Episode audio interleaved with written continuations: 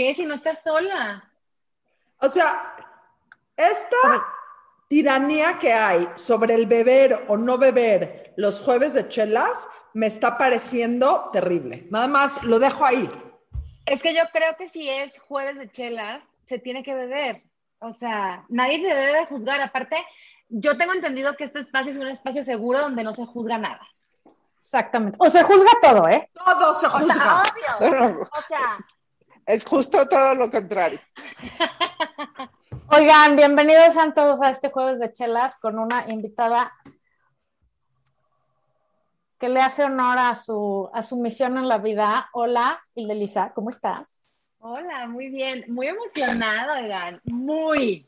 La verdad es que eh, en el día a día es una locura y siempre tenemos mil cosas que hacer y como que estás un poco como que ya, como que, ay, sí, tengo que hacer esto, grabar el otro. Y se nos olvida de repente como que emocionarnos de cosas que se nos hacen bien padres. Y genuinamente estoy muy emocionada de estar aquí con ustedes. Para los que no conozcan a Lisa, eh, es la mente maestra atrás de un blog llamado Beauty Junkies. En donde... Revista digital, ya no es blog. oiga. Ok, ok, revista digital. en donde todo lo que usted quiera saber de belleza, qué ponerse, qué no ponerse, qué sí sirve, qué no sí sirve, qué digo, qué no sirve. Todos los do's y los don'ts, esta es la señorita indicada. Gracias. Como yo sabía que iba a venir, hice mi lista de todo lo que le quiero preguntar. A Ah, ver, eh, échala. Lo que queremos saber es cuál es la línea, porque pues, o sea, tú eres una jovenzuela, nosotras somos unas señoras arañando los 50.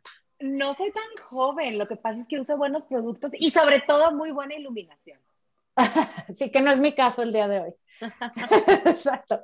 Entonces, eso, queremos saber cómo se envejece con dignidad, que- con qué sí se echa uno la mano y cuándo ya es tragarse la caca puños, que porque Laura no sabe qué es tragarse la caca puños, quiere decir atascarse, irse al lado contrario y quedar como, pues los filtros esos de Snapchat terroríficos. quedar como Lin May, digamos. Ok. Entonces, ¿Qué? ¿cómo se hace todo eso? A ver, pero es que, ¿qué, qué es envejecer? ¿En qué momento empieza uno a envejecer? Ajá. Empecemos por ahí. ¿Qué- El día qué- que naces, o sea, es güey. que no, a ver, yo cuando veo a alguien de 23 años traumada porque cumple 23 años, claro, o sea, dices, no mames. O sea, a ver, ubícate, o sea, estás completamente equivocada porque, porque cuando tengas el doble de edad, 46, o sea, ¿cómo? O sea, no, no, no hay manera de que te- uno se empiece a traumar a los 23 con la edad. O sea, creo que también ahí ese concepto a mí me, me claro, uno lo termina entendiendo a esta edad. Sí, a los diciendo, 40. ok, ¿por qué te traumas cuando tenías 23? Y saben qué pasa también mucho, Eh, que también tiene que ver con la belleza. No sé si, bueno, ahorita ya que estamos más trabajadas y que ya por fin a esta edad puedo decir que ya me acepto como soy de veras y acepto mi cuerpo como es y sí lo amo, pero ver las fotos de cuando tenía 20 y decir, ¿por qué me sentía gorda? O sea, ¿qué estaba pensando? Y, y, y, y como que casi, casi 20 años después, digo, Dios mío, cuánto me faltaba por aprender y cuántos chingadazos me faltaba de dar la vida para que entendiera realmente que lo más importante para verte guapa, joven, espectacular es la salud. Y eso incluye la salud mental, la salud emocional y la salud física. Y el Botox, o sea, Y el perdón. Botox, El Botox. O sea, perdón. Todo, el, todo lo que uno se quiera poner creo que es válido. Y respondiendo a la pregunta inicial de envejecer con dignidad, para mí, ¿qué es envejecer con dignidad? Para mí, creo, es muy complejo y también es muy personal. Tengo mis posturas, algunas personas me dicen que bastante sesgadas. La realidad es la siguiente, haz todo lo que te dé la gana hacerte, que te haga sentir bien a ti, sin, y esta es la clave, sin perder la realidad. Es decir, O ¿en la dignidad, momento- o la y dignidad. la dignidad, o sea, ¿en qué momento verte joven se convierte en transformarte en un ser que no eres? Porque no, o que no es, o que no es de este planeta también. Yo, yo quiero agregar algo. Ten un buen asesor quirúrgico y de procedimientos médicos de belleza. ¿ok? Porque te voy a decir un... No, no. Claro que sí, o sea, yo te voy a decir, yo estoy muy a favor y me he hecho muchas cosas. Y para mí un punto muy importante es mi cirujano plástico, que cuando llego con alguna idea idiota me dice, No. eso no, eso no te queda a ti, eso no es para ti. Entonces, creo que es, porque hay muchos doctores o muchos expertos en belleza que llegas y te dicen, sí, paga y lo que tú No. quieras. Y creo que es fundamental tener una persona que llegas y le digas, me quiero poner chichis triple D y te diga, pues si trabajas en una oficina y te pones chichis triple D, lo único que vas a hacer es que te vean las chichis y no te vean el cerebro. Eh, O o, bueno, o te va a doler la espalda, ya olvídate de O- ese tema. o sea, Pero mira, tienes toda la razón y primero que nada, pero también quiero pensar y quiero entender que los buenos médicos también son buenos médicos, además de por su técnica, porque tienen ética profesional. Hicieron un juramento, ¿no? En el que la salud y el bienestar del paciente y la vida del paciente siempre está primero. Desafortunadamente no siempre es así y, la, y, la, y el negocio de la belleza, porque es un negocio, pues es enorme y, y es de los, literal, de los negocios millonarios que en la pandemia, déjenme decirles que se fue por los cielos. O sea, es una locura, pero son muchos temas, o sea, la parte económica es otra, pero regresando al tema personal, creo que cada quien es libre de hacer lo que le dé la gana, cada quien, a ver, si ponerte miles de rellenos y miles de cosas te hace feliz, hazlo. Lo que pasa es que volviendo a la delgada línea, y eso es bien importante, ¿en qué momento crees que lo necesitas para verte más joven o en qué momento se convierte una adicción en la que ya nada es suficiente. Y volvemos al tema de, de, de, las mujeres que de repente tenemos este, este problema de que creemos que nunca es suficiente. Entonces, nunca tienes los labios suficientemente sexys, nunca tienes el pómulo suficientemente eh, prominente, nunca tienes la ceja suficientemente perfecta. Y allí es cuando se convierte en un problema. Y allí es cuando vemos a mujeres que son un retrato de lo que eran. Y eso es tristísimo porque... Un retrato malo de lo que Exacto. Y una caricatura. Una, es que iba a decir caricatura, pero no, ya es que ahora los mazapanes están cañones y dije, a ver si no se nos echan encima. Pero la realidad, ese término. La realidad es que es, que es, es, es un tema bien complejo y yo cada día que me dedico a esto lo veo en mujeres y en hombres más jóvenes. Y sí me preocupa, esa es la realidad. No tengo hijas todavía, pero tengo sobrinas que están en edad vulnerable, entre 9 y 16, y me quiero morir cuando veo que admiran algo que yo, que me dedico a esto, sé que no existe y sé que está llena de filtros y sé que está toda metida en las fotos editadas, ¿saben? Entonces, creo que, regresando a la pregunta inicial, eh, todo lo que hagas por verte bien y sentirte bien dentro de un parámetro saludable, creo que se vale. Eh, y todos los excesos son malos y así, y así como, como el exceso de, de, fillers y el exceso de Botox no, no son algo bueno, no es algo positivo, eh, también eh, el exceso de otras cosas, ¿no? Entonces, o sea, es igual de dañino, a eso me refiero. Lo que está cañón también es como la industria de quiero la saber, moda. Quiero ah. saber qué es exceso. Laura y perdón, su internet. Quiero saber qué es, perdón, quiero saber qué es exceso, porque salieron okay. los de Friends y todo el mundo los criticó diciendo que era un exceso. Sí, pero ellos son los personajes, no o sea, este, de Hollywood más pros, con el, que, el mejor botista, con el mejor sé qué, y entonces ya a todos nos pareció un exceso y se los acabaron. Es que no necesariamente que vayas con el más famoso, con el doctor más famoso, quiere decir que es el mejor. Es decir, por eso te digo, es, muy, es algo, es un tema muy personal. O sea, lo que pasa es que se resume en que a los humanos ya se nos olvidó que es una cara normal a los 60, 70 años. Eso, ya eso. no lo tenemos registrado. Entonces, ¿qué pasa?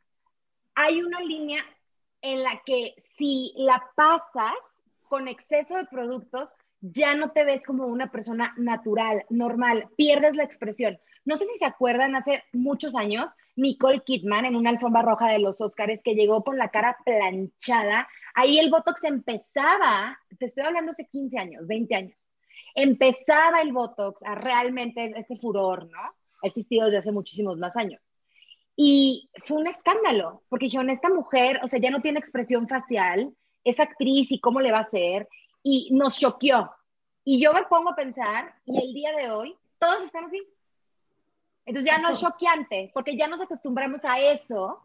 Y entonces, y en, perdón, y entonces pensamos que eso es el estándar a cumplir. O sea, lo que está cabrón es, o sea, dos cosas. La primera, que se nos olvida que, como bien dijiste, es un negocio, el de la moda y la juventud y el skincare y la madre. Y la manera en que nos venden el negocio es diciéndonos, estás mal. O sea, de entrada está mal que te veas así. Entonces, para que te veas mejor, para que no te veas así, para, para que no te veas como tú, haz todo esto, ¿no? O sea, Claro. eso está muy cabrón y ahí vamos todos y caemos redonditos. Y lo segundo es, qué cabrón que estamos en un mundo en donde, o sea, no queremos aceptar el paso del tiempo. Y yo sí estoy de acuerdo en echarle ganitas y en verte lo mejor posible y en, porque verte bien es gran parte de sentirte bien, ¿no? Pero justo la línea de decir, güey, pues sí, o sea, tengo 50 años, ¿qué espero? Voy a tener las chichis en la garganta toda la vida, voy a, Exacto. o sea, pues sí, tengo canas, güey, y ya, y, y cada quien decide si se pinta o no se pinta, yo decidí ya no me pinto. Y hay gente que se escandaliza, yo, pues bueno, pues yo ya no sé si aquí se ve, pero mi gran mechón blanco. me encantan. eh, o sea, hay gente que todavía me dice, güey, no mames, no, o sea, te, te- te las tienes que pintar, o sea, hay gente que no puede con, con asumir que así es, ¿no? Y cada quien tiene, yo creo que tienes razón en decir que cada quien tiene que, es que escoger cuáles son sus no negociables. O sea, hay gente que dice, yo ni muerta me dejo las camas. Está bien, güey, píntatelas, ¿no? Yo tampoco Claro. estaría a favor de pintarse el pelo. Siento que toda la gente que se pinta el pelo es absolutamente falsa y no natural. Y ahí pongo mi línea. Nunca me voy a pintar el pelo. No, o sea, yo creo que, que cada quien tiene que hacer lo que quiera hacer y, y entender cuáles son sus no negociables. Pero pretender hacer todo y verte como Nicole Kidman, güey, que ella gana dinero de eso, tú no, Claro. y entender que la ves espectacular. ¿En qué serie era Daiva que dijimos, pinche Nicole Kidman, la odiamos? Ah, en la que es, en la, la que. Ahorita, la, The la Undoing. asesin- de Undoing, Esa. la Pero ahí ya tenía, ahí- pero ella tenía un botox mucho más digno, es decir, la señora tenía expresión. Cuando estaba triste la podías ver, ¿no? O sea, podías entender que estaba agobiada o que estaba triste. Y sus chinos lo hicieron magistral. O sea, Y su- Magistral, Tacos. espectacular, y su abrigo Tacos. verde, todo bien. Quiero sus chinos. Claro, fue un conjunto de todo. Pero Todo bien. ya con un trabajo, aunque estaba súper llena de, de ayudas en la cara, ya estaba mucho mejor hecho. Entonces, Sí. Es muy difícil decir, eso está bien y eso está mal, porque es algo muy personal. O sea, habrá quien, quien prefiere verse de cierta manera y está bien. Es como decirle que alguien está mal porque le gusta usar jeans o está mal. No, o sea, a ver, cada quien. Pero, pero lo que sí está mal es pensar que Nicole Kidman es así. No, señores. Exactamente. Nicole Kidman tiene millones de dólares y de horas invertidas en verse así. Además, la cabrona nació midiendo dos metros y siendo flaca, ¿no? Claro. O sea, Claro. también tiene su parte genética. Pero cuando vemos todos estos modelos a seguir, ¿no? Y toda la gente que vemos en redes, se nos olvida que están atascados de filtros y atascados de, o sea, viven haciéndose un tratamiento tras otro. Pero Entonces, mira, te voy a hacer- real, pues. Pero te voy a decir, de repente me preguntan muchísimo, y Lisa, ¿qué opinas de esto? ¿Y qué opinas de la tal? Ya no lo hacen porque antes me mandaban fotos, ¿y qué tal esta? Y como no, no hago engagement, ah, no, no entro a esta conversación, pues ya no me las mandan. Pero a mí lo único que me parece preocupante es que todas las personas ahorita que vivimos en el, en el 2021, se nos está olvidando la realidad. O sea, no Exacto. es normal tener 60 años, guapísima y dignísima, y querer parecer que tienes 20. Exactamente. Aunque exista la tecnología, y a ver, y hay otra cosa también que les voy a caer gorda a lo mejor, pero es la realidad.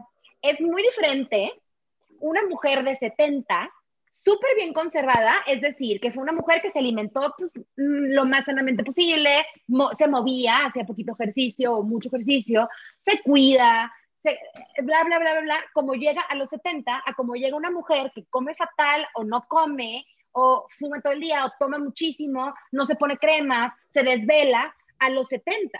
Entonces, por eso cuando dices, ¿cómo se envejece con dignidad? Pues es que también nosotros a los 30 o a los 40 tenemos que pensar cómo queremos llegar. Claro, hay que echarle ganitas. sí. ya, ya, lo, divertido nadie te lo quita, oye. Ah, no, a ver, yo soy la menos o sea, a mí. fiera, o sea, claro, pero todo con medida. A ver, te puedes ir a divertir y desvelarte hasta las 3 de la mañana, pero llega a tu casa y desmaquíllate, güey si no te desmaquillas, es envejecimiento prematuro, pero así a la carta. Yo Entonces, yo no digo que no se diviertan, nada más, si hay que, es como una inversión, el cuerpo es una inversión. ¿Cómo quieres llegar a los 70, 80, 90 años que eh, estamos viviendo? Con las rodillas jodidas, con... eso ya, check, yo ya, check. pero ¿sabes a, lo que me, ¿saben a lo que me refiero? Sí, sí, sí. Yo tengo que aceptar algo. Mi grado de borrachera está medido por, las crudas. Por, no, no, no, eso, eso ya pasó hace mucho. Por tres cosas. Si perdí algo, o sea, mi bolsa, mi teléfono, etcétera, etcétera. Mi celular. Eso es lo peor. Ay, sí, que cruda morada el otro día. Sientes que mataste a alguien. No me quité los lentes de contacto, o sea, eso es terrible. Y tercer punto es no me despinté. Si yo me levanto en la mañana y no me despinté, digo, puta madre, ¿qué más habré? Porque si no me sí, sí, estaba muy mal. Estaba muy mal. Oye, imagínate que te despiertas maquillada, sin celular. En otra cama. No, en otra, no, bueno, ya. sin calzones. A, a, lo mejor caíste en otra cama, güey, y, te dormiste, pero sin calzones. Ay, no, qué miedo, qué horror, qué estrés. Oye, o sea, sí, el, el, cuerpo es una inversión y hay que pensar cómo envejecer y qué tal, pero cuando ya todo el, el objetivo es pensar en el físico, pues qué hueva, güey, porque a lo mejor llegas como una Barbie preciosísima y lo pongo entre comillas a los 70, pero una pinche amargura, güey, que qué hueva. O sea, 100%. Yo conocí a una yo señora. No voy a llegar ni como Barbie, ni, no. No, yo ya tampoco. Pero conocí a. Ay, perdónenme, pero todas aquí están dignísimas. ¿eh? Déjense de hacerse menos. De que, ay, yo, ay, yo, ay, yo nada. No, no, pero nada como, o sea, si ves eso, si ves a Jane Fonda, no mames. Sí, pero pues no mames, Laura, Jane Fonda se dedica a esto. Y Jane, Fonda, tiene un desorden alimenticio y tiene anorexia desde los 30 años, güey, o sea. Y se dedica a vender videocassettes de ejercicio.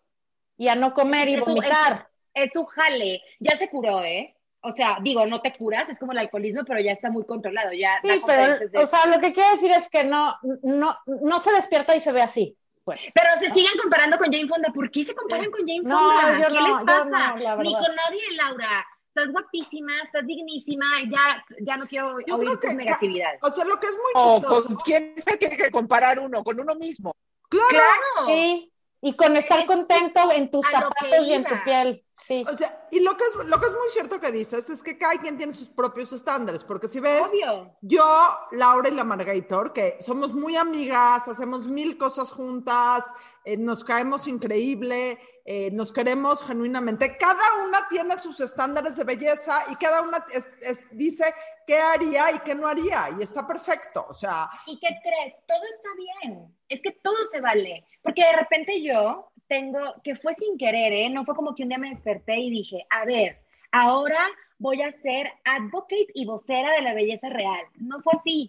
Yo me tuve que dar muchos chingadazos, casi morir ni regresar, porque digo, no fue, se me tornó el intestino X, no fue como que yo me lo provoqué, pero ahí me di cuenta cómo el cuerpo me estaba pasando la factura de todas las pinches dietas que hago desde que tengo 13 años, de no aceptar mi cuerpo, de no, de nunca ser suficiente, de nunca estar suficiente flaca, suficientemente fit, suficientemente arreglada, ¿sabes? Y el cuerpo, te juro por Dios, y yo lo viví, de una manera u otra te pasa la factura. Entonces, tampoco fue este renacer, sí fue, pero no fue el que un día me desperté y dije, ok, ahora voy a convertir todo esto en ser una embajadora de la belleza real. Claro que no, qué hueva, no fue así. Yo lo único que he hecho desde que escribí en revistas era compartir mi experiencia, tanto de usar, de, la experiencia de ponerme una crema y qué se siente, hasta todo lo demás. Entonces la vida me fue llevando por este camino en el que yo solita me di cuenta que era, estaba siendo muy incongruente, porque yo me dedicaba a escribir de perfumes y cremas y ta, ta, ta, y, y, todo este mágico mundo que me fascina y que lo convertí en mi vocación, pero ya no había más. ¿sabes? Ya, ya no compartía más, porque hasta ahí me llegaba la experiencia. Entonces fui entendiendo que realmente, y, y, no fue hasta que lo viví en carne propia, que, que lo puedo decir de, y, puedo de verdad con humildad decir, a mí me pasó y te lo puedo decir. Si no estás bien por dentro y si no te sientes bien por dentro, y bien por dentro me refiero a trabajar tus pedos, pero de a de veras, o sea, de, de, buscar por qué te sientes así, por qué reaccionas así, a dónde vas, qué quieres. Y no es hasta que realmente empiezas a quererte que te ves bien guapa. Así no te maquilles o no te hagas ni madres en el pelo o, o no, o no pongas la crema carísima, porque todo eso está bien padre y son herramientas y está chingón tenerlas, pero eso no es la base de la belleza. Y mientras no lo entendamos, nunca nos vamos a sentir guapas, entonces nunca te vas a ver guapa, aunque estés hermosa y tengas la cara de Nicole Kidman. Sí, o sea, el secreto número uno de belleza es quererte a ti como eres, ¿no? Sí, Echarle ganitas y ponerte bien fácil, pero es un pedo. no, bueno. Efectivamente. es, mucho más fácil pensar que la solución está en los fillers y en el botox que pensar que es un trabajo interno que tienes que hacer. O sea, porque los fillers los compras, el trabajo interno es a chingadazos. Por eso siempre es mucho más fácil, ¿no? Queremos fórmulas mágicas, pues. Me no pongo esto y ya. No hay. ¿Y qué creen? No hay caminos cortos, para nada, no hay shortcuts. Porque todo al final te regresa a la parte que tienes que trabajar. Es yo se los digo bien fácil, por ejemplo, eh, entrar en cetosis, pues bajas en chinga y bajas mucho de peso y está bien padre pero si no aprendes a comer en balance y alimentarte para nutrir tu cuerpo y todo este rollo de, la, de comer intuitivamente, el día que te comes un pan, rebotas. Es lo mismo, o sea, no hay caminos cortos para nada. Y si oye de hueva y, y, ahorita les dije que no es fácil, pero también está bien padre porque vas descubriendo un montón de cosas y creo que eso te da mucha, de ti misma que te da mucha plenitud. Y, y Siempre, otra, perdón, no, que siempre les digo, o sea, y eso es como el, el, core de Beauty Junkies, que es lo que hacemos. De nada te sirve gastarte 8 mil pesos en la crema carísima de París. De nada te sirve ir con el mejor dermatólogo que te ponga baby botox de quién sabe qué, del Himalaya, del no sé cuánto. Ponerte el mil tratamientos de pelo, comprarte el make-up más cabrón.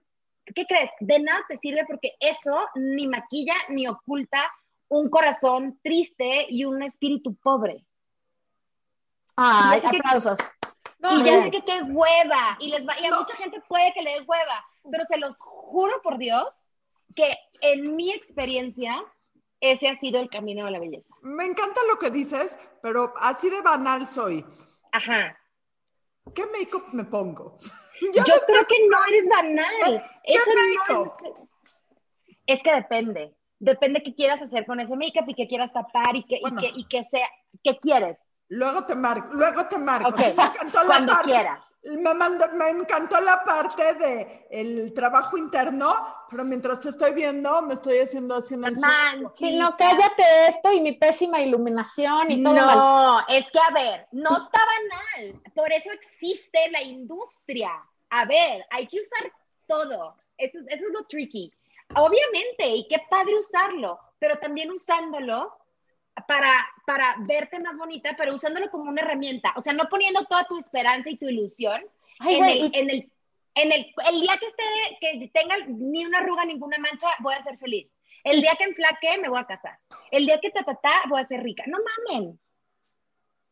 La señora Laura tiene. La señora Quiero hacer una, una, una, una última pregunta. ¿Qué es lo último que aprendiste que tenga que ver con la belleza? O sea, lo más, así que dijiste, wow, este es nuevo aprendizaje.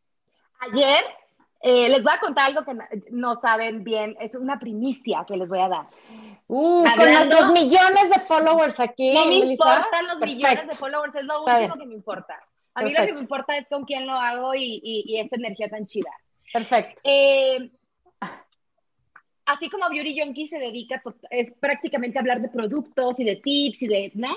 Yo decía, no, me hace mucho falta la parte interna, pero yo ni soy psicóloga, ni soy terapeuta, ni nada. Entonces, ¿qué, ¿cómo le voy a hacer?